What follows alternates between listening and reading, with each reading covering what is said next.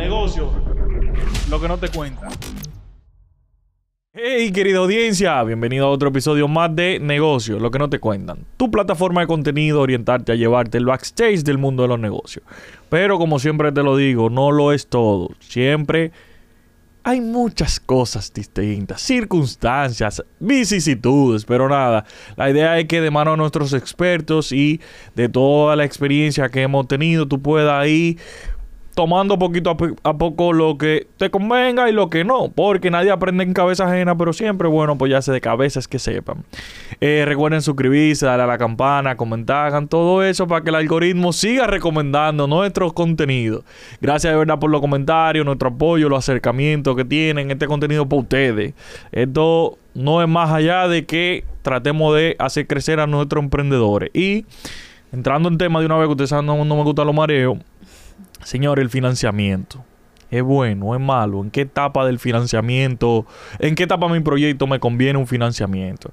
Y para hablar un poquito de el tema, traigo a un especialista en desarrollo de emprendimiento y actual gerente de proyectos especiales y emprendimiento. Creo que era así, pero bueno, Carla Ortiz, de parte de Promipyme. Hola, Carla. Gracias. ¿Cómo hola, estás? hola, Héctor. Súper bien, súper bien. Encantada de estar aquí y hablando de, de, lo que hago todos los días y que me apasiona, que me gusta muchísimo. Miren, para que usted que tú sabes que... emprendedor. Sí, no, y gracias. Yo, a mí me gusta ser transparente con mi audiencia. Nosotros teníamos desde octubre atrás de esta grabación y entre el día a día a día no, no lo cojamos, pero yo sé que es un tema muy importante para ustedes y por eso lo traemos. Carla, entrando y arrancando de una vez en fa. Excelente. ¿Es bueno el financiamiento para emprendedores? Cuando tú me hablas de, bueno, el, financiamiento es una herramienta y cualquier, todas las empresas necesitan financiarse, necesitan apalancarse, necesitan una serie de recursos. Entonces, si es bueno, las herramientas son buenas. Ahora, como es una herramienta, hay un momento también más adecuado o más eh, óptimo para utilizar esa herramienta. Entonces, conocerla viene a ser como el primer paso para tú saber cuándo realmente es bueno para ti. Pero claro que sí, o sea, no siempre tú vas a tener todos los recursos necesarios para tú llevar a cabo eh, tus proyectos, para tú inyectarle capital a tu negocio, especialmente cuando tú estás en, etapas de crecimiento. O sea, en, eh, crecimiento requiere y significa inversiones. Entonces, en algún momento es exactamente lo que tú puedes necesitar para, para llevar tu negocio a tu próximo, al próximo nivel. Así que la respuesta clara es si es bueno, pero hay que saber usarla para que sea bueno, porque pudiera ser malo eh, si no sabes utilizarla. Así que principalmente eso. Y, qué, y qué bueno que tú mencionas el tema eh, de las etapas, porque, ¿qué pasa? Tú sabes y lo conversamos del sentido de la inmediatez. El emprendedor suele querer resultados rápidos, quiere todo para hoy y... O para ayer. Exacto. Y, y lamentablemente eh, sabemos que no es así, que hay una curva de crecimiento, que hay una curva de aprendizaje que toma tiempo, pero para quien no sabe del tema emprendimiento, porque tal vez tú y yo podamos manejar los términos, pero ¿cuáles son las etapas de un, de un emprendimiento? Desde la idea hasta ya una empresa madura. ¿Cuáles son las etapas para que quien no sepa pueda colocarme como que estoy aquí o estoy aquí? Eh, nosotros, eh, hay, hay, varias, eh, vamos a decir que hay clasificaciones, pero principalmente tú estás o en una etapa donde tú estás ideando el negocio, donde simplemente es una idea que tú estás, tú estás en la, en la etapa de concebir esa idea de negocio, tú todavía no has materializado nada. Después tú empiezas a introducirte al mercado, a generar tu primera venta, entonces tú estás iniciando, tú estás en, en puesta en marcha, como nosotros pudiéramos decirle. Ya después tú entrarías a una etapa de, de, crecimiento, que eso suele darse ya a partir del segundo o tercer año, donde ya generaste las primeras ventas, conoces mejor tu mercado, posiblemente le hayas hecho alguna modificación a tu producto o tu servicio y ya empiezas a, a invertir más, a crecer más, a ser hasta más estratégico con, con lo que estás haciendo porque ya tienes un resultado más eh, más, palpable, por así decirlo. y ya, ha habido una validación. ya ha habido una validación, ya tú sabes lo que funciona y yo, ya tú estás eh, modificando en base, a esa, eh, en base a ese conocimiento que ya tienes, una experiencia y un conocimiento adquirido. Ya después de eso, entrarías a la etapa ya de, de, mayor madurez, donde eso está caracterizado por unas operaciones como más complejas, no necesariamente estás solo en el negocio, sino que tú puedes tener empleados, estás generando nuevos productos,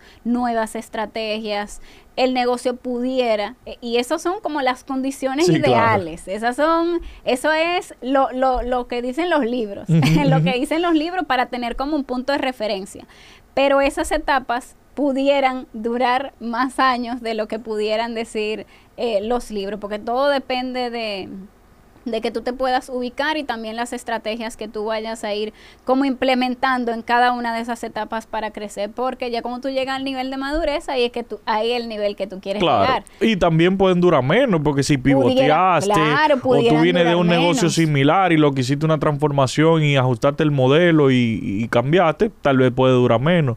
Pero me, por supuesto. quise hacerte la, la aclaratoria porque a veces no entendemos nuestro negocio y arrancamos el año cero y entendemos que ya porque el sexto mes estamos vendiendo el triple de lo que vendimos el, año uno, pero no sabemos cuál es nuestro tope, no sabemos cuál es la periodicidad, cuál es el mes malo, cuál es el mes bueno, y ya estamos haciendo especulaciones con eso.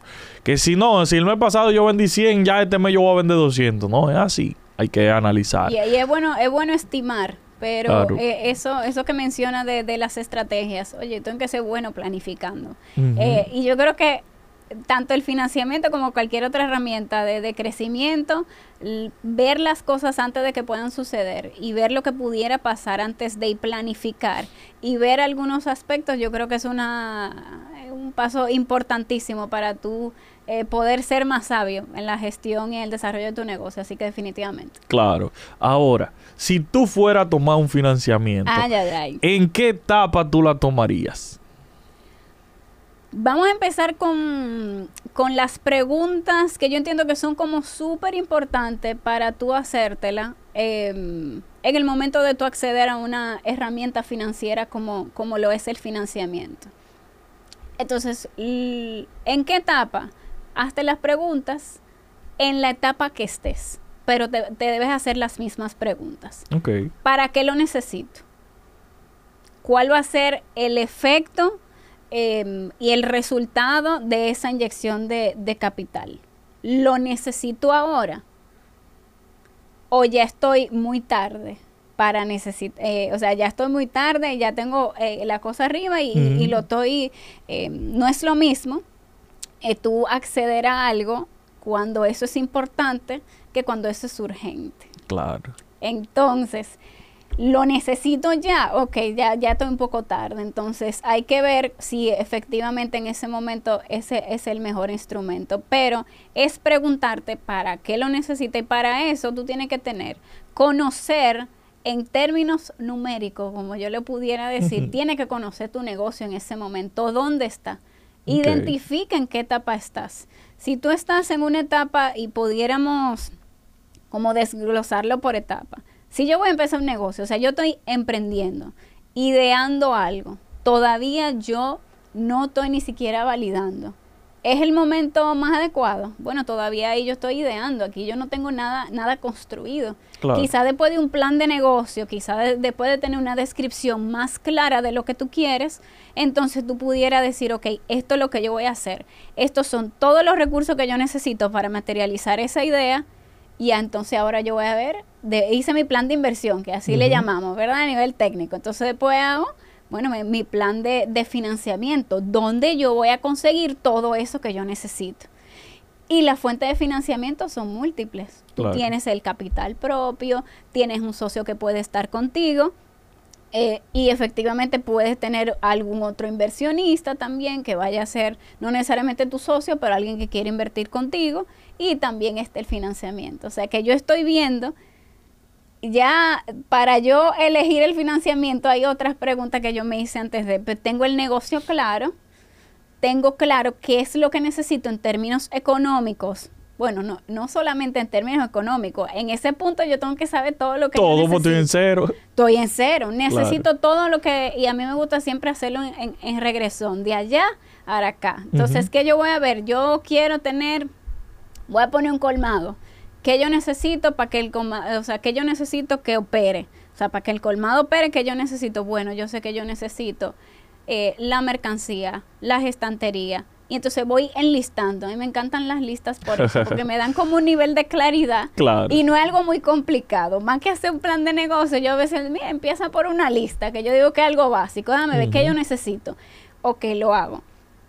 ¿Qué tengo? ¿Qué también yo voy a arriesgar? O sea, ¿cuáles son? ¿Tengo recursos propios para, para apalancar por lo menos ese, esa, esa primera etapa? Eh, y después entonces yo digo, ah, perfecto, bueno, pues el financiamiento, yo quizá vaya a utilizar el financiamiento para un porcentaje de esa inversión que yo requiero para empezar el negocio. Pero en ese momento yo tengo un nivel de claridad y ya yo sé cuál va a ser el resultado. Y yo voy a invertir en cosas también que son prioritarias para mí. Y vuelvo al, al, al, al, núcleo de, de la pregunta. O sea, ¿En qué etapa lo hago? Bueno, si estoy en una etapa iniciando, y tengo definido mi plan de inversión y tengo definido mi plan de financiamiento, bueno, en, este en ese momento tú estás en mejor capacidad de decir, voy a invertir ahora mismo en estos activos fijos, por ejemplo, en estas estanterías, en las primeras, en los primeros 200 mil pesos de mercancía, por ejemplo, porque igual yo estoy empezando. Claro. me encanta el, el término del crecimiento orgánico, porque yo no siempre voy a, uno, uno no nace y ya se reproduce sino que todo es un proceso. Entonces, esa pudiera ser una buena etapa cuando estoy empezando. Cuando estoy empezando. Ahora, cuando ya yo tengo el negocio, a lo largo del crecimiento de mi negocio, yo voy a tener que invertir siempre. Pero yo voy a volver y hacer lo mismo. Yo voy a hacer la misma lista en qué voy a invertir, cuándo lo necesito y dónde voy a conseguir los recursos para, eh, para, eh, para, para hacerle frente. Para hacer, claro, para hacerle frente a, la necesidad de mi negocio. Pero yo digo que la claridad y esos pasos se vuelven, se, se, pueden replicar. Pero en la etapa donde más yo necesitaría un financiamiento, pues efectivamente en esa etapa de, de, de crecimiento, donde yo estoy arrancando, donde yo no tengo todos los recursos para poder... Eh, apalancar ese crecimiento, yo tengo un nuevo cliente, yo tengo algo, alguna oportunidad que quiero aprovechar, necesito cierto capital de trabajo para moverme, entonces ese es el momento. Pero cuando eso es importante. Exacto. Cuando es importante, porque cuando es urgente. Ya está tarde. Ya está tarde y se pone más complicada. Pero en la etapa de crecimiento, ya cuando estoy empezando.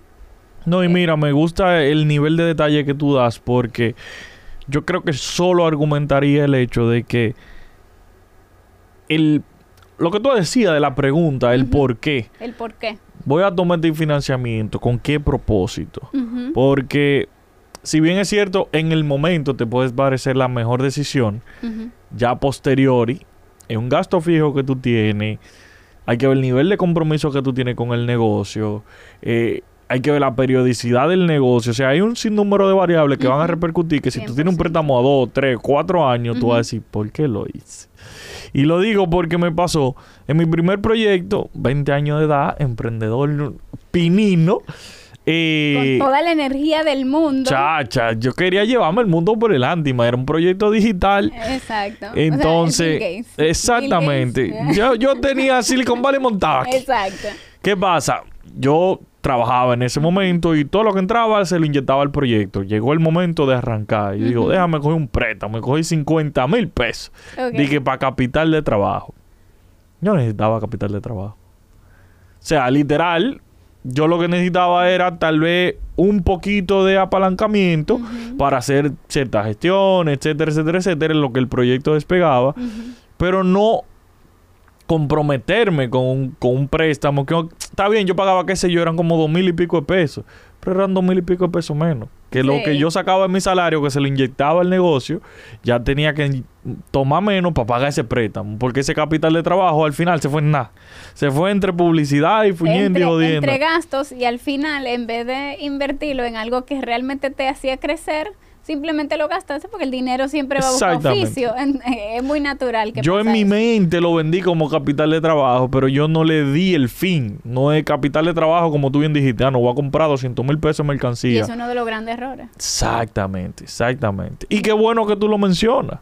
Entonces, dentro de las etapas, tomé mi financiamiento, independientemente, ¿cuáles tú entiendes son los errores que, que mayormente se cometen con los financiamientos? Aquí podemos durar. Dale para allá, porque es un buen tema. Porque ahí, ahí, es, que, ahí que viene. Mira, voy, a, voy a empezar con uno de los errores que, que tú mencionaste. Si yo realmente necesito recursos de un tercero para apalancarme, puede ser que yo hoy no tenga los 50 mil pesos, pero puede ser que yo pueda ahorrar por tres meses y pueda tener los 50 mil pesos en los tres meses. Entonces, es una, una, cuestión de, de, de, planificación. Claro, de planificación y de gratificación instantánea. Yo necesito el dinero hoy. Bueno, pero ¿qué tal si tú puedes, si son 30 mil, 25 mil pesos, que esos son los capitales iniciales, no son 3 millones de pesos, a menos que sea un proyecto muy intensivo en capital para cual tú vas a necesitar más de una fuente, a menos que tú tengas tiempo trabajando y ya tengas una serie de, de, excedentes de capital. Entonces, primer error, entendiste que un tercero era la solución, cuando podías empezar quizá con un poquito menos, aguantarte dos o tres meses y después tener todo lo que necesitaba en ese momento. Exacto. Error número uno, voy, lo necesito ya, para antes de ayer, ahora, cuando voy, firmo, ya tengo todo listo. o sea, esa premura. Esa, exactamente, esa premura sin planificación, porque tú mismo te diste cuenta, oye, pero mira, no era necesario. Son dos, eh, son dos mil pesos menos, pero ¿qué pasa? que como no hice la planificación, que ese otro de, los errores, como no hice la planificación, quizás en tres meses, en cinco meses, en un año, tú no vas a necesitar 50. Tú vas a necesitar muchísimo más. Claro. Entonces estoy asumiendo compromisos antes de que yo realmente necesite asumir un compromiso. Porque como le digo, o sea, al final el financiamiento es una herramienta y puede ser buena. Pero entonces si lo tomo demasiado rápido en el momento que realmente eso no es lo mismo, eh, Héctor eh, empezando el negocio que seis meses operando el negocio. Exacto. Entonces, no va a ser el mismo criterio con el que tú vas a tomar esos 50 mil pesos hoy versus quizás 150 o 200 a los seis meses. Pero a los seis meses tú sabes exactamente para dónde va ese dinero. Ya te, te está doliendo más, ya tú conoces más a los clientes, conoces más el mercado. Y la experiencia no... No se improvisa. No se improvisa. Entonces, es un, son seis meses de operar un negocio, entonces tú vas a tener un mejor criterio y una eh, mejor eh, inteligencia financiera, por así decirlo, de tomar una, una decisión que pueda efectivamente hacer tu negocio crecer. Que yo eh, y ahí voy y lo conecto al tercero. Te digo que ahí es que ahí donde más tengo por cortar. Voy a tomar el financiamiento y lo voy a quemar en gastos fijos. Entonces, tomé prestado algo que no me hizo crecer porque no, no es que ni siquiera tuve que, ah, que voy a tomar, voy a buscar otro, a contratar más personal. No es eso, que simplemente lo gasté en luz, en comunicaciones, en gastos fijos, en la renta. Y a los tres meses, seis meses, bueno, se me acabó todo, pero yo tengo un el compromiso. Yo tengo un compromiso. Entonces, y eso te da un indicador de eh, deficiencia de flujo. Correcto. Entonces ahí yo estoy apalancando. Ahora, puede ser, porque no puedo decir que no. Hay veces que hay una temporada muy baja donde tú necesites cierto flujo de efectivo para recuperarte. Exacto. Y puede ser que eso en un momento, pero en una etapa inicial eso no es lo ideal. ¿Por qué? Porque en una etapa inicial yo todavía estoy viendo si el negocio funciona o no funciona. Entonces, si yo crecí, eh, nazco en baja, sigo en baja, pasan dos años, sigo en baja, entonces algo... Hay, Hay, otras cosas. Entonces, eh, el financiamiento no puede ser eh, la panacea. Pero yo diría que esos son como tres. Em, tres principales, pero no tener las cosas claras, no tener su presupuesto, no sé para qué lo voy a utilizar. Eso es inadmisible. O simplemente que no debería ser. Eh, porque si yo no sé lo que, lo que necesito ni para qué lo necesito, el otro tampoco lo va a saber. Y cuando yo estoy acercándome a una, a una institución, a un banco, yo lo estoy haciendo porque estoy necesitando algo que esa, eh, que, esa institución me va a proveer. Entonces, si yo no estoy clara, el otro también eso va a, demostrar y eso va a aumentar eh, ese, ese nivel de riesgo que sabemos que eso es lo que se está evaluando ese nivel de riesgo de, de, impago, porque al final son recursos no reembolsables. Entonces, 100%. no tengo claro lo que quiero eh, y entonces estoy utilizándolo para, para cosas que efectivamente no me van a hacer crecer, por lo cual voy a tener un compromiso más y voy a seguir con el mismo nivel de facturación. El financiamiento es bueno cuando yo lo utilizo para crecer, solventar como alguna, alguna situación que yo tenga muy particular, pero a medida que yo voy conociendo como que los números, entonces yo puedo tomar decisiones. Pudiera, te puedo dar dos más ahora mismo. No, mira, yo a mí me gustaría agregar, lo vamos a escuchar porque es que es muy importante esto. Y te lo digo porque yo he vivido en carne propia la, la, las malas decisiones de préstamo. Pero, y lo invito a buscar este episodio que fue con mi amiga Sara Espradel sobre el manejo financiero de eh, tú como emprendedor. Y es el hecho de tú tomar préstamos personales para apalancar la empresa, pero hacerle frente tú. O sea, si tú tomas un préstamo, aunque en una etapa temprana la empresa no tenga el crédito para tú poder sacarlo a nombre de la empresa, pero que sea la, la empresa la responsable de cubrir ese crédito. Porque si no, al final del día tú estás haciendo un doble financiamiento. Porque utilizaste de tú un capital externo, pero también de tu capital para poder solventar el, gasto que representa el costo fijo de, los intereses. Entonces, está cometiendo doble suicidio financiero. Entonces, debe tener eso bien presente, de que si tú vas a tomar un préstamo para el negocio, debe ser el negocio que lo pague. Y yo tengo un, eh, un ejemplo súper fresco de eso que tú me has dicho. Una persona, un emprendedor X, toma un eh, financiamiento eh, a través de líneas de crédito y tarjetas de crédito personales para apalancar el negocio. Pasan dos o tres meses y los clientes más importantes que te representaban, ¿verdad? El, mm, el, grueso. El grueso de las ventas tienen un problema y no pueden pagarte.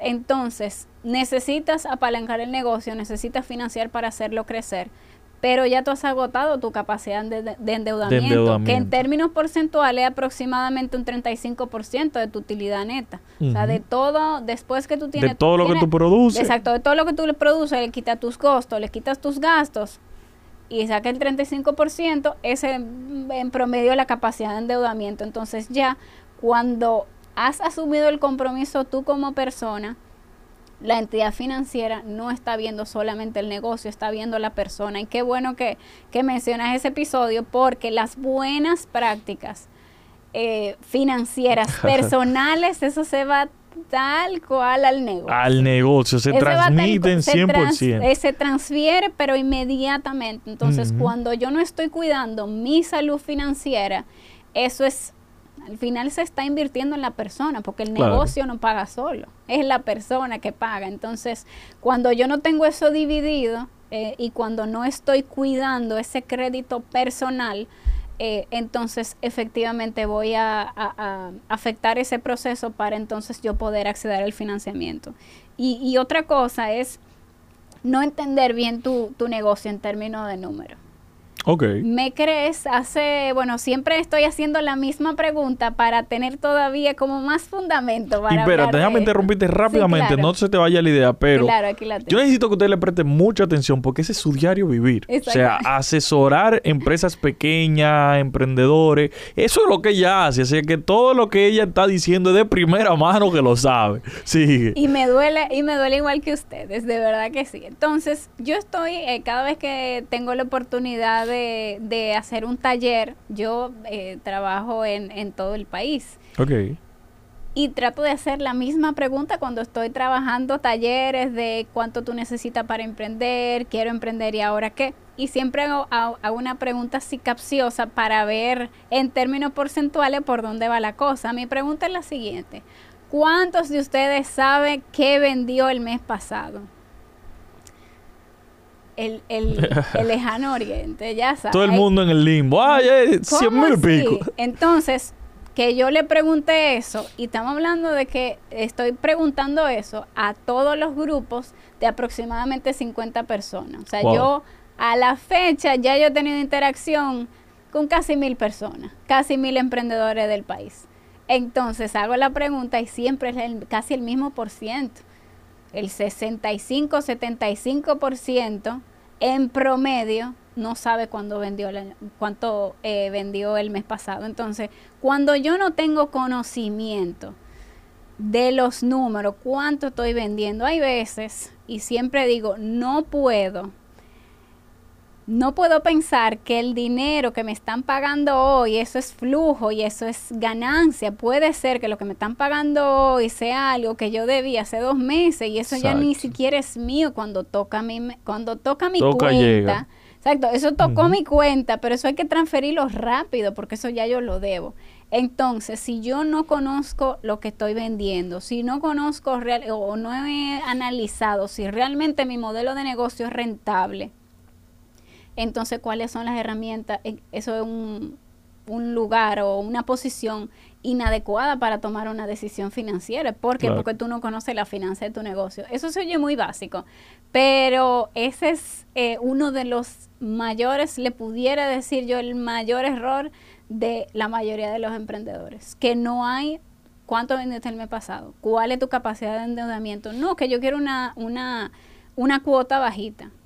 Bueno, pero ¿por qué cuota bajita? Entonces, eh, es el miedo, eh, tengo una cuota bajita, pero no se trata de, lo mismo que no se trata de qué tanto me, poco impuesto yo quiero pagar. O sea, si quieres pagar menos impuestos, significa que vas a ganar menos. Exacto. Entonces, dicen por ahí, mejor paga muchos impuestos porque significa que estás pagando más. Como que, que está ganando más. Claro, entonces, que está ganando más. Entonces, como el que dice, nada más me voy a quedar con el, con el salario de para no pagar impuestos sobre la renta, pero si nunca paga impuestos sobre la renta, significa que siempre está en el mismo, en el mismo rango. Entonces, conocer los números necesarios, regístrelo donde sea. Ya sea un Excel, una macotica, lo que usted quiera y registra la información, o sea, eso, eso sí está en los libros, pero eso sí se aplica en la práctica tal cual. La información financiera, lo que genera contabilidad, es una información para tomar decisiones. Eso es así. Eso lo dice el libro y eso lo dice la práctica. Sin información, yo no puedo tomar decisiones sabias. ¿Cuánto usted vendió? Bueno, yo creo más o menos. No, pues usted tiene que saber cuánto usted vendió eh, este mes en relación a ese mismo mes del año pasado, usted ve alguna tendencia, ve un comportamiento, mira, pero yo tengo meses buenos, meses malos, ¿y qué pasa en los meses buenos? Bueno, pasa esto, entonces déjame hacer más de lo que... Entonces yo estoy preocupada, oye, por el flujo de mi negocio, yo estoy preocupada en, facturación.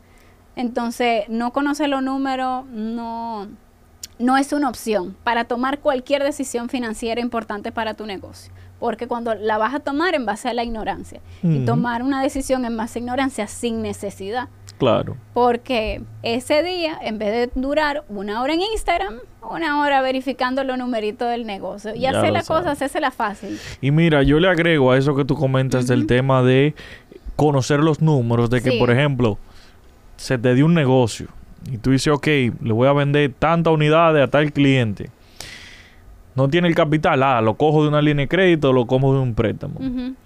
Si tu margen era, un, ponte tú un 20 para tirar un margen promedio, pero esa línea de crédito te, te cuesta un 2, ya tu margen no un 20, tu margen es un 18. Si fueron dos meses, ya tú, no un 18, un 16 y así sucesivamente. Entonces, que el costo de ese interés no te coma tu margen, porque cuando viene a ver lo que tú dices, ah, sí, cobré y tengo la liquidez y voy y saldo. Pero cuando yo vine a ver y tiré para atrás el estado de cuenta de todos los intereses que yo he pagado, ya yo le perdí a ese negocio. Entonces, hay que tener eso bien claro porque se suele pecar de que no, le estoy ganando tanto a tal negocio, pero ¿cuánto te costó?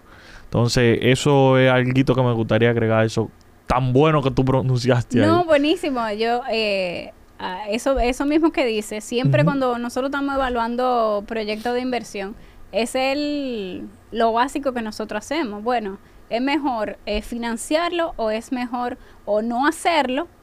o simplemente buscar alguna otra alternativa que financiamiento. Entonces, si el costo es mayor, entonces si yo estoy invirtiendo en algo por eso ahí estamos viendo el financiamiento como una decisión de inversión. O sea, estoy invirtiendo para. Mira cómo va diferente contextos. Exacto, ya yo no estoy hablando de un financiamiento para salir del, del gran hoyo en el que puedo estar. O sea, yo estoy viendo el financiamiento como una eh, opción inteligente, porque yo voy a invertir esto, entonces cuando yo invierta, entonces yo voy a tener un mejor espacio, voy a poder atender mayores eh, mayor cantidad de clientes, entonces eso significa o eso va a representar en mi facturación un aumento de un 50%.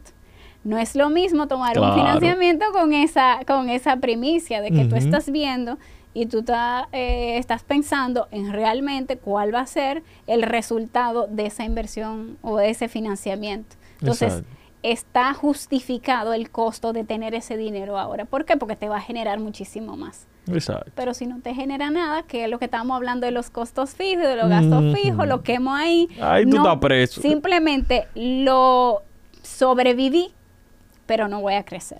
Ahora, estamos hablando de muchas cosas negativas, vamos a hablar de lo bonito. Vamos a hablar de lo positivo. Claro. ¿Cuáles tú entiendes que sí son buenos usos, buenas prácticas de financiamiento dentro de la empresa? Hemos dicho superficialmente algunas, sí. pero profundízame un poquito para ver que mi audiencia sepa, ok, si lo uso así, está bien. Sí. Pudiéramos ver como algunas situaciones o contextos. Por ejemplo, a, los tigres, por ejemplo. Yo tengo una temporada muy alta entonces, yo voy a necesitar un flujo de efectivo para comprar muchísimo más materia prima que yo tengo en otras temporadas. Puede ser que eso, pero si ya yo tengo el histórico, ya yo sé quizá en octubre, que yo en febrero voy a tener una temporada muy alta, quizá la temporada más alta del, del año pero no tengo todo el efectivo, eso pudiera, pero está justificado y en ese momento el financiamiento viene siendo una inversión. Porque yo estoy eh, adquiriendo unos recursos ahora y me estoy preparando para esa temporada alta que yo sé que, yo sé que viene. Entonces, voy a lanzar un nuevo producto, un nuevo servicio, voy a tener que invertir más en, en, una campaña publicitaria, voy a necesitar cambiar el empaque, algo me va a salir más costoso, pero yo voy a lanzar una nueva línea de ingreso, una nueva línea de, de servicio eso sería también un buen momento. ¿Por qué? Porque yo voy a inyectarle, necesito más de lo que yo siempre eh, he tenido. Y cuando lo, y cuando lo, lo inyecte ese capital en esa, en esa nueva línea o en esa, en esa nueva línea de, producto, de servicio, entonces yo voy a tener un resultado eh, tangible en el corto o mediano plazo. Entonces ya ahí yo estoy financiando mi crecimiento. Si estoy financiando mi crecimiento, entonces eso sería algo eh, importante. La que hablamos ahorita, si tengo una oportunidad de negocio. Ok. Y es muy, muy buena. Pero en este momento quizá no tenía... Eh, yo tengo muchos emprendedores que a veces están eh, buscando un financiamiento cuando necesitan aumentar su capacidad de producción, especialmente cuando, eso, son, pasa mucho. cuando son eh, industriales, que yo, bueno, ahora mismo yo tengo una capacidad de hacer 300 del producto X, pero ahora yo conseguí un nuevo contrato con una, con una gran cadena de supermercado X, entonces yo necesito cambiar eso de 300 a 2000 o de 300 a 3500, por así decirlo. Entonces, que yo necesito? Yo voy a necesitar una maquinaria más eficiente, yo voy a necesitar más personal, yo voy a necesitar más materias primas. Entonces, en ese momento también lo estoy utilizando como, como una como una herramienta. buena práctica. Sí, como una herramienta de. Pero con el contrato ahí, no se me pongan de logo de que, ah, sí, yo voy a ver si le vendo al Bravo, déjame yo compro una. Así no. No, no, no. Tiene que ser con algo que ya esté, eh, que ya se haya trabajado siempre. cuando yo tomo la decisión en base a una planificación, mientras más información yo tenga para tomar esa decisión, especialmente si va a requerir una importante inversión en el negocio, bueno, no, es mejor saber si no va a funcionar antes de que haya invertido un peso. Lo mismo cuando estoy empezando con el negocio. Si yo puedo saber si el negocio puede, puede funcionar sin haber invertido nada y haber solamente invertido quizá tiempo y esfuerzo, pues entonces posiblemente yo pueda descartar cosas que ya yo sé que no vayan a funcionar. No es que me voy a quedar en la parálisis por el análisis, porque yo no predico a eso, porque, eh, porque uno no se puede quedar ahí siempre. Sí, hay veces que jugársela, hay veces claro, que, hay un riesgo natural, hay un riesgo natural y el emprendedor que no asume ningún riesgo, bueno, pues simplemente no emprendió y todavía está en su trabajo ahí sentado de 8 a 5. Ya lo sabes. Eso es, eso es así, pero que tú puedas decir, bueno, mira, realmente yo estoy muy interesado, el producto ahora está en una ya yo estoy trabajando la marca, la gente lo está aceptando, la gente lo conoce y, yo estoy viendo esa demanda insatisfecha, bueno, pues tiene muchísimo más sentido. Yo ni siquiera estoy introduciendo un producto, es una, una marca que ya se conoce, pero todo el mundo me está diciendo, tú estás en muy pocos lugares. Eh, en, cada vez que voy al supermercado nunca encuentro tu producto entonces ya tú tienes también indicadores de que, oye, hay un mercado y hay que te está demandando. Y hay una demanda importante, entonces tú dices, mira, voy a invertir para suplir esa demanda porque efectivamente es una oportunidad de negocio. Claro. Y yo agregara también otras, ¿y cuál es oportunidad de negocio? Pero, por ejemplo, estaba fabricando a 10 pero conseguí un chino que me fabrica 5. Entonces voy a, bajar, a reducir un 5 a un 50% mi costo. Entonces yo agarro, tomo un préstamo porque aunque tengo que tal vez producir más unidades, pero puedo hacer una tasa de retorno más atractiva. Claro. Entonces, de una forma u otra, esas oportunidades que se te presenten, si están bien analizadas, entiendo que son buenas prácticas. Sí, sí, sí. Y hay veces que que yo quizá estoy tercerizando algo porque estaba arrancando y todavía no, no tenía quizá la capacidad para tener todo en mi negocio, entonces yo pudiera tomar la decisión de un financiamiento para yo adecuar el espacio y dejar de tercerizar algún proceso productivo o algo que tú entiendas, mira, ya yo lo puedo hacer yo y como esto es, vamos a decir que central para mi negocio porque yo creo muchísimo en la tercerización. Lo que no es tu negocio, otro lo puede hacer porque ese es su negocio. Pero si algo muy importante para ti que tú quizás tuviste que tercerizarlo y tú quisieras apropiarte de ese proceso productivo por... Eh, simplemente por algún beneficio que, que esto tenga, mayor margen, que tiene que ver un trasfondo de que efectivamente puede ser bueno para ti, entonces tú dices, bueno, pues voy a invertir en la maquinaria, todo eso que yo tengo tercerizado lo voy a traer para acá. Y entonces eso sí va, pero ya yo tengo clara de que posiblemente eso me vaya a generar entonces buenos resultados. Claro, otro escenario que me gustaría agregar es el hecho de, por ejemplo, tengo capital y tal vez lo tengo en un certificado, en una cuenta de banco, lo que sea pero ese capital me está dando una tasa de retorno X. Vamos a poner un número simbólico, 5. Pero de repente me apareció un negocio en donde yo me puedo ganar un 20.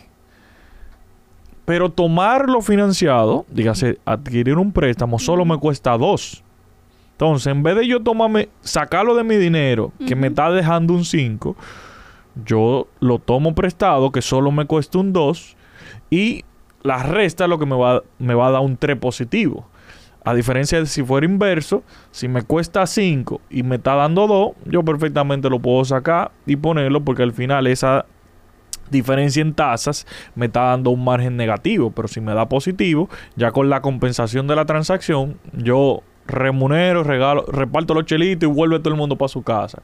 Que eso entiendo puede ser otra, otra oportunidad perfecto ejercicio para aceptar o no aceptar un proyecto de inversión. Exactamente. Eso es 101. Yo creo que tú diste en el punto clave cuando dijiste que analizar los numeritos. Ay, ay, ay. Si usted está claro y consciente de cuál es su realidad, usted puede tomar el riesgo, pero siempre y cuando esté consciente de lo que eh, repercute. Porque estamos hablando de montos pequeños, 100, 200 mil, pero cuando tú te metes en línea de crédito de 3 millones, cuando tú para subir una torre te, te metes en un, en un lío de, de, 20 millones, ya esos son otros números. Entonces tú tienes que tener bien claro y bien consciente de que es una decisión y tienes que tener un fundamento. Si tomaste el préstamo por tomarlo, mm, puede que ponga un huevo. Carla. Y sí, no, bueno, dime, dime. que las decisiones financieras, em, muchos, la mayoría de los emprendedores eh, a veces tienen esas habilidades técnicas y dicen, bueno, yo sé hacer yo sé hacer folder. Entonces yo sé hacer folder y lo que yo sé hacer folder y me encanta hacer folder. Entonces yo lo que voy a hacer es, me voy a dedicar a eso. Entonces yo voy a tener como, como una resistencia a ser el ejecutivo del negocio que va a tomar las decisiones financieras. Si usted cree que usted solamente hace empanada, pero usted quiere crecer, no puede quedarse solamente con las habilidades de hacer las empanadas hay que convertirse en un buen gestor y administrador de los recursos. Y eso es clave. Entonces, si yo entiendo que hasta ahí llegué, bueno, pues no, para ser un tengo que tener otras habilidades que se pueden adquirir. miren este podcast, ustedes no tienen que hacer cuatro años de universidad para ser administrador de empresa como me pasó a mí, para saber eh, cuáles son algunas herramientas que tú puedes hacer para apalancar el negocio. Entonces, eh, yo siempre les doy como esa, esa motivación porque la mayoría se puede como abrumar, ay, de estos números, y Dios mío, y entonces tengo que, le tiene mucho un sistema de información, y lo mejor, porque eso es un lápiz y un papel, no le tenga miedo a eso, porque eh, miedo le debería tener a tomar una mala decisión financiera, pero un lápiz y un papel, o una hoja de Excel, donde usted se ponga, su, suba aquí, baje aquí, y le dé algunos datos, si no lo sigan, si usted siente que hoy no tiene la capacidad para hacerlo, no hay excusa porque hay muchísima gente que tiene la capacidad de hacerlo y, apoyarle en ese sentido. Entonces, por no saber hacerlo, no lo deje de hacer. Busca a alguien que le pueda ayudar. Hablas de alguien que te pueda ah. ayudar. Háblame un poquito de Promipyme. Ya que tú perteneces a esa interesante institución, ¿qué hacen? Eh, ¿Cuáles son los servicios que tienen abiertos para los emprendedores? Resúmelo breve que ya estamos corticos de tiempo. Ok, perfecto. Entonces, ProMiPyme es el Consejo Nacional de Promoción y Apoyo a la micro, pequeña y mediana empresa. Eh, la institución lo que hace es ofrecer servicios financieros y no financieros a MIPIMES en todo el país. Tenemos 110 sucursales. ¿Qué caracteriza una MIPYME? Una MIPYME es un, negocio pequeño. Un negocio, bueno, como son MIPYMES, es micro, pequeña y mediana empresa. Hay una clasificación eh, que está en la está en la misma página del, del Ministerio de Industria y Comercio, pero mi pyme, todas las pequeñas empresas eh, que tienen menos de 50 empleados y que tienen menos de 10, millones de, facturación, Exactamente. ¿Y eh, aplica también a negocios informales? Sí, negocios formales e informales. Ambos, exactamente. Ahora, los Vamos a decir que los criterios para recibir especialmente los, eh, los servicios financieros sí pueden variar por, la, por, la, por el tema de informalidad, pero no, es ninguna, no hay ninguna traba en ese sentido. Entonces, en términos financieros hay una serie de productos eh, financieros eh, que son principalmente préstamos, o sea, recursos reembolsables, que hay una tasa fija y, y, y, baja, entonces usted puede acceder a ese capital en el momento que usted lo necesite. Usted puede verificar los eh, requisitos ya específicos en promipyme.gov.do para que sepan, dependiendo de las condiciones, porque eso va a depender del tiempo, de la naturaleza del negocio, del tiempo de operación y otra serie de factores. Entonces, eso a nivel financiero. A nivel no financiero, hay una subdirección de gestión y desarrollo empresarial, que es a la que yo pertenezco, y ahí está el departamento de emprendimiento y hay otras también instancias, esta capacitación que nosotros hacemos capacitación, asistencia técnica, asesoría, hacemos talleres, charlas, eso lo hacemos en modalidad presencial, en modalidad virtual y todo siempre con temas relevantes a la puesta en marcha y el desarrollo empresarial. Así que o sea, que si yo tengo una duda en mi empresa, puedo ir allá y ustedes me ayudan. 100%, 100%. Ah, buenísimo. 100%. Es un, la, yo ¿Y me cobran? No, para nada. Ah, Totalmente gratis. Esa es la parte interesante. Ese es, un, eso es un servicio al ciudadano. Usted llama al departamento, pudiera enviar un correo y sin ningún problema, si es una orientación general que usted necesita y nadie se la ha podido dar por alguna circunstancia, usted la, eh, se la pueden responder. Ahora, si tiene tiene claro de mucho, mucho del acompañamiento que nosotros solemos hacer, especialmente como nosotros el programa de emprendimiento va dirigido a nuevos emprendedores, hay muchas veces que nosotros hacemos como ese acompañamiento en definir ese presupuesto y definir la fuente de financiamiento más adecuada y el monto y demás. O sea que ese acompañamiento como prefinanciamiento, eso es como parte de, del servicio al ciudadano que nosotros tenemos. Así que no es excusa. Qué chulo. y por ejemplo, para más o menos que la, persona tenga una noción más, más aterrizada. ¿Cuál es la diferencia de un préstamo dentro de Promipyme y un préstamo en banca múltiple o un banco tradicional? Ok, en, eh, en Promipyme nosotros tenemos una tasa, es una tasa fija. Ok. Eh, al 70%, o sea, no hay ningún gasto de, de cierre ni nada. Em, las tasas son entre 8%, no entre, son solamente 8% y 12% dependiendo si es industria o servicio y comercio. Y eso va a ser la tasa desde el inicio hasta la, la culminación del préstamo. O sea, que no te va a llamar el oficial y que mira, que subió la tasa, que, te voy a ajustar la cuota. Eso es, la tasa fija. No, no, no, eso es tasa fija desde que inicia hasta el final. Ya después que la persona cubre un 70% pudiera hasta eh, acceder a, mayor financiamiento. Y influye el tema de los buros y eso. Sí, claro que sí. Ah, se, hace una evaluación crediticia, pero el que tiene buena salud financiera y está tomando buenas decisiones financieras a nivel personal, eso no le va, no le va a afectar. Pero sí no Perdón, se lo dije para los tigres que querían ya ir a coger los préstamos baratos, para que sepan que no, es que van a la tumba. y yo siempre lo puedo decir, al final esos son recursos que, que, se, que se reinvierten y que se recuperan de, de, un microempresario, pero es para colocarlo en la mano de otro. Entonces sí hay que hacer una, una evaluación eh, crediticia en ese sentido. Entonces sí se le, se le va a hacer esa evaluación. Pero lo más importante, y eso siempre es una pregunta y por eso me tomo la libertad de, de responderla hasta antes de, y es que si tienes algún tema con, eh, con, con tu buro, tienes una alguna situación, lo mejor es tratar de subsanar lo más que puedas. No va a haber un, eh, un tema, o sea, no necesariamente pueda ser un, una limitante para ti, pero no es lo mismo una persona que va clara con sus números y que sabe que está subsanando una situación que sabe que le puede afectar, porque efectivamente eso es lo que va a aumentar el nivel de riesgo de, de, de, pago. Entonces eso es real. Entonces cualquier situación es mejor eh, tenerlo y no ponerlo debajo de la mesa, sino presentarlo con mucha transparencia y ver realmente cómo se puede llegar como a un, buen acuerdo, pero subsanarlo lo más, lo más que se pueda. Eh, para que eso no, no, no afecte. Claro. Buenísimo, Carla. De verdad me gustaría continuar. Este tema es muy profundo. Sé que te tendremos por aquí más eh, frecuente por el hecho de que vamos a estar trabajando unos cuantos proyectos con Promipyme Vamos a trabajarlo el barrio emprende, que yo quiero salir entrevistar emprendedores de barrio que estén metiendo manos, porque esos son los testimonios de calidad. Pero de verdad quiero darte las gracias por venir a nuestro espacio y por abrirnos las puertas de tu institución. De verdad que para nosotros los emprendedores, el contar con ese tipo de herramientas nos, nos, facilita mucho y a veces el desconocimiento hace de que uno tome malos caminos, por decirlo así. O sea, como te comenté, yo desde los 20 estoy dando bajaguasos. No es que soy viejo, es que empecé temprano. Exacto. Eh, estoy dando temas financieros y ha sido sobre la marcha que me ha tocado aprender.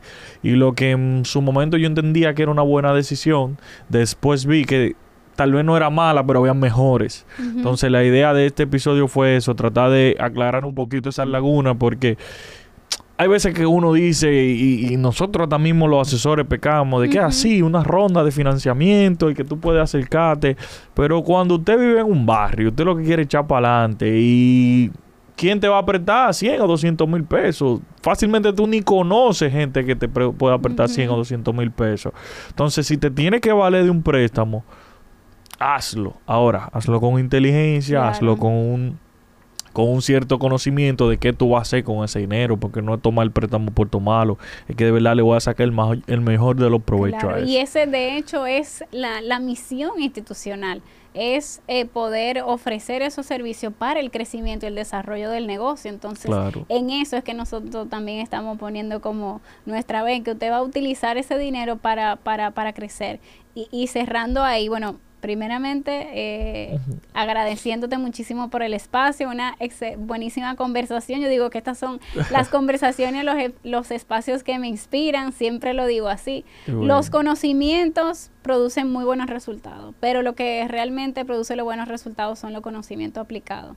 así, que no se quede con la información, aplíquela y si no le funcionó una cosa, bueno, eh, que, que busque la manera de, de, ejecutar alguna otra cosa, pero la experiencia de definitivamente lo que hace la diferencia y qué bueno que existen estos espacios para usted tener rápido e información muy, muy valiosa que ya no tiene que hacer los cuatro años, sino que ahora usted puede tomar la libreta o lo que sea, conocerse financieramente a nivel personal y a nivel de, de negocio y, y echar para adelante. Y si llegaste hasta aquí en el episodio, compártelo, que esto es buen contenido. Por supuesto. Carla, da tus redes y la de Promipyme para quien quiera buscar alguna información o contactarte por cualquier duda, pueda hacerlo. Eh, la mejor vía es el correo. Nosotros tenemos un correo, es eh, promipyme.emprende.gmail.com. También Ok. está promipyme.gov.do, donde usted puede ver también las informaciones de los diferentes eh, programas. Excelente.